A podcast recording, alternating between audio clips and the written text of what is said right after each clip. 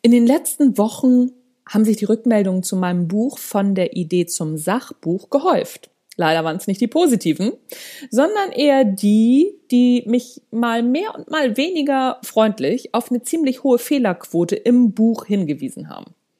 Tja, was tun nun? Ignorieren, heimlich verbessern, so tun, als sei nichts gewesen oder einfach im Boden versinken.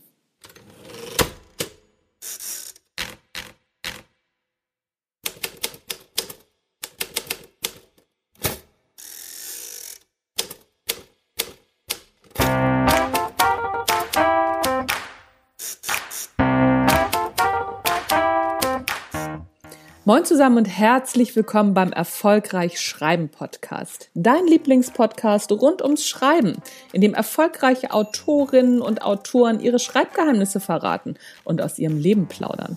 Außerdem bekommst du praktische Schreibtipps, tolle Impulse, Motivationskicks für deinen Schreibprozess und deinen Weg zum eigenen Buch. Mein Name ist Anja Niekerken und es ist mir ein Fest, dass du dabei bist.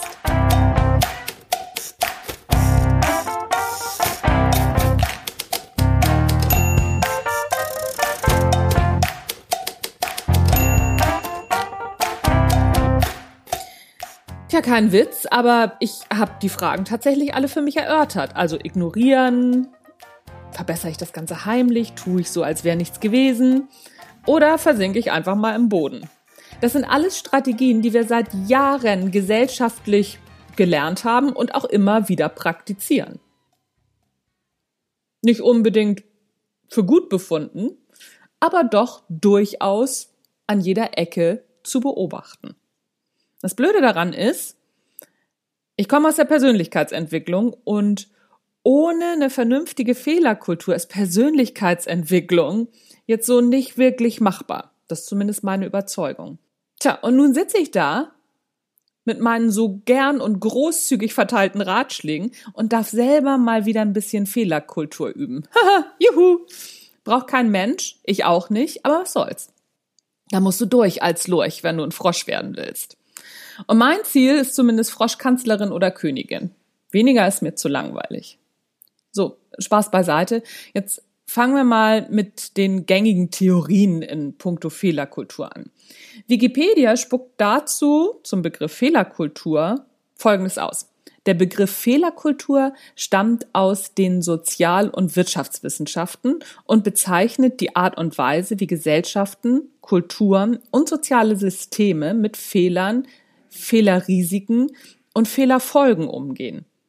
Tja, so weit, so gut. Und jetzt nochmal schnell, was grundsätzlich ein Fehler ist, das schieben wir nochmal schnell hinterher. Da finden wir bei Wikipedia.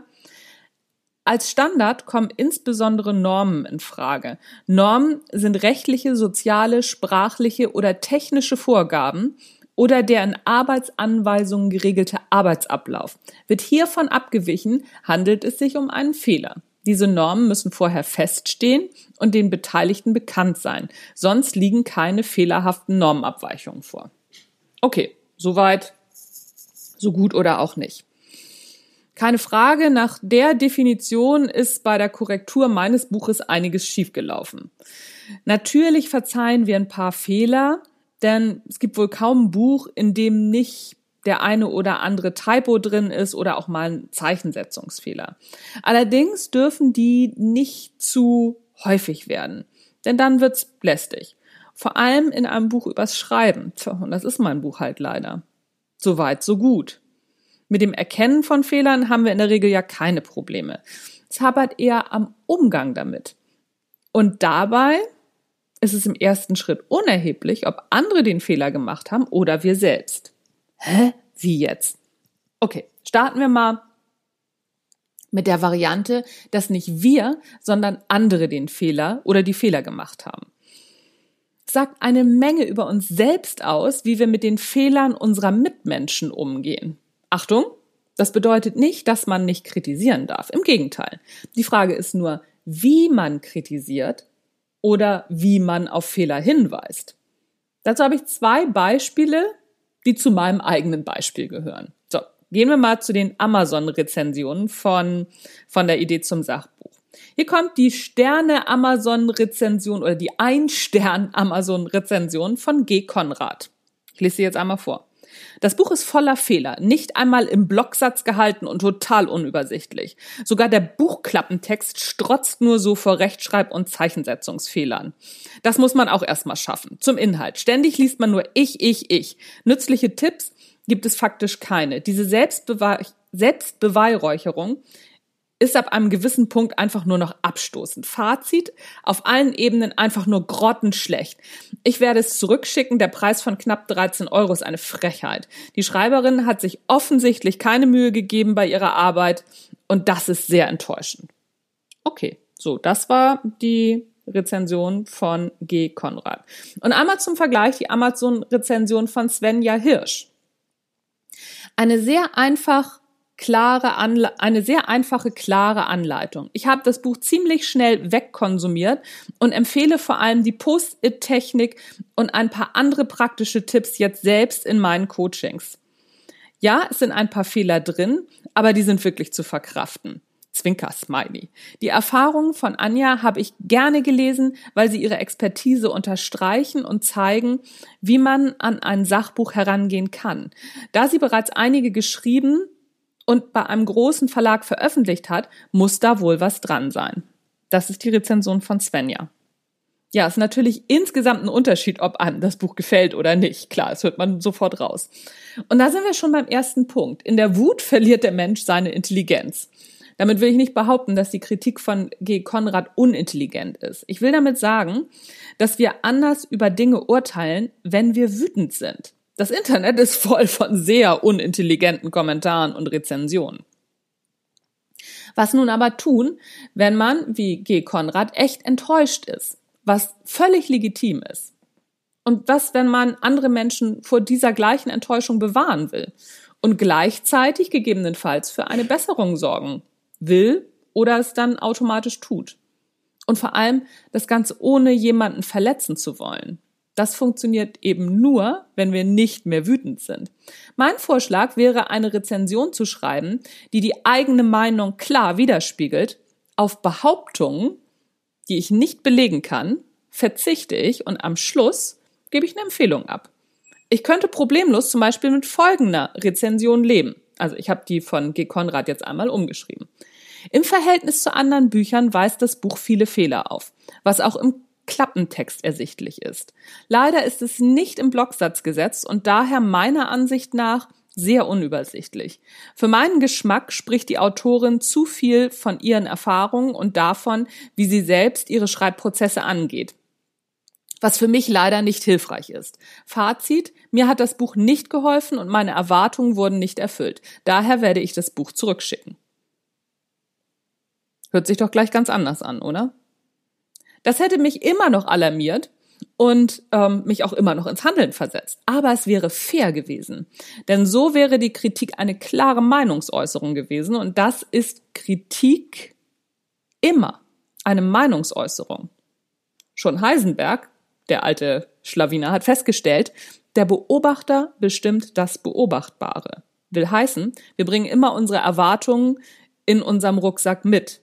Wenn wir also enttäuscht werden, dann hat das auch immer etwas mit unseren Erwartungen zu tun, auch beim Lesen eines Buches.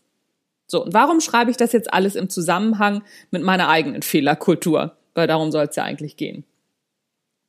Weil ich die Erfahrung gemacht habe, da ist es wieder ich, ich, ich, dass wir bei anderen immer messerscharf beobachten können, wo sie sich gerade, ah, sagen wir mal, semi-optimal verhalten.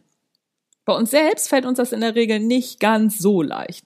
Und Fehlerkultur ist einfach auch ein sehr komplexes Thema. Es geht nicht nur darum, wie wir mit unseren Fehlern umgehen, sondern auch, wie wir mit den Fehlern anderer umgehen. Das sind im Übrigen auch genau die zwei Aspekte der Fehlerkultur, die wir selber in der Hand haben und die wir steuern können.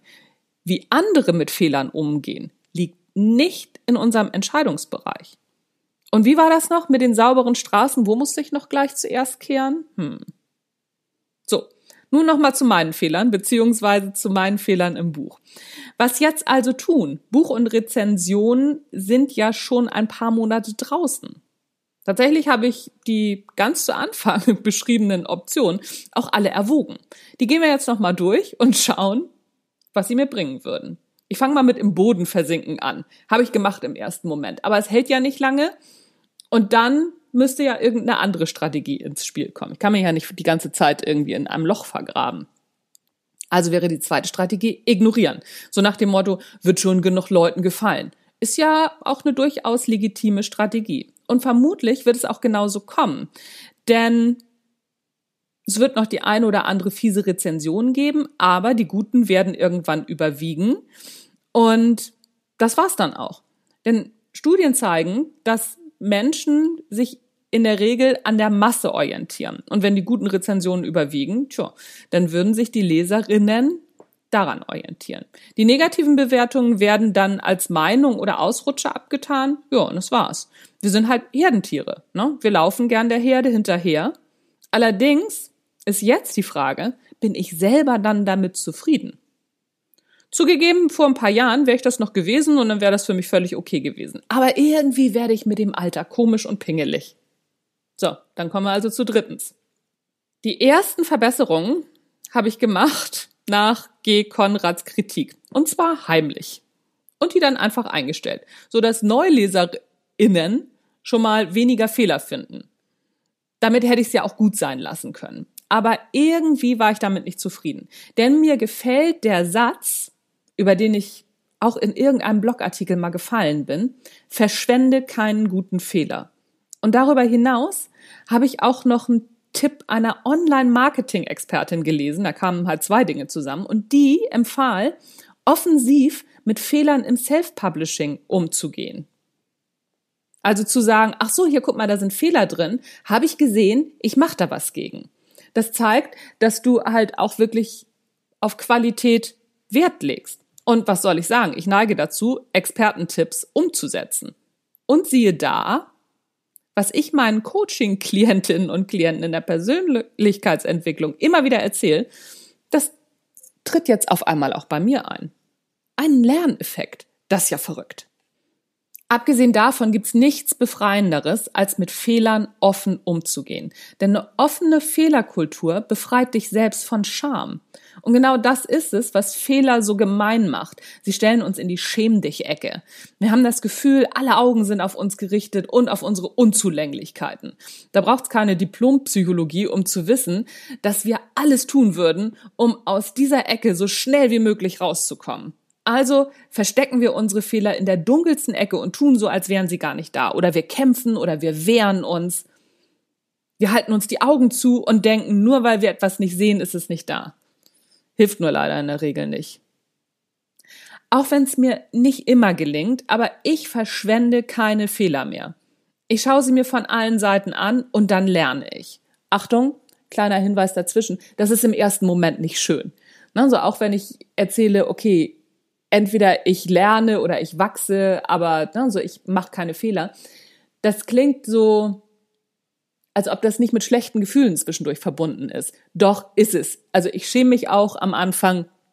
Ich finde das am Anfang auch alles schrecklich. Ich will das auch verstecken.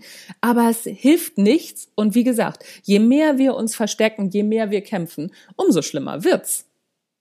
Ich schaue mir meine Fehler heute immer von allen Seiten an und dann lerne ich. Dann gehe ich da durch, durch diesen Schmerz und ja, es ist nach G. Konrad ein Ich, Ich, Ich-Fazit, denn es ist mein Fazit und es ist mein Weg. Und mit so ein bisschen Glück hilft mein Weg und meine Beschreibung, jemanden seine eigenen Fehler entspannter zu betrachten und vielleicht keinen guten Fehler mehr zu verschwenden.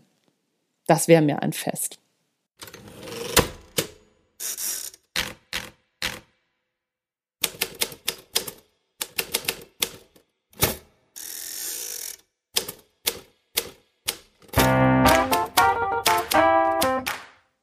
Das war es von mir für heute. Das war der Erfolgreich Schreiben Podcast. Mein Name ist Anja Niekerken.